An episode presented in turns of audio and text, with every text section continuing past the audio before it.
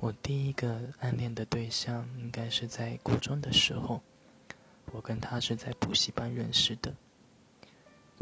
呃，第一眼我觉我承认我是因为她长得很漂亮、很可爱，才会多看她几眼。但我觉得我真正被她吸引到的时候，应该是因为她的气质吧。她头脑很好，然后文笔也很好，所以我我每次都说要看他写的小说，然后把这个当借口去接近他，对。然后到了高中，我们两个就没有再见面了。可是我还是会一直透过 FB 什么的关注他的动态，直到现在还是暗恋着他。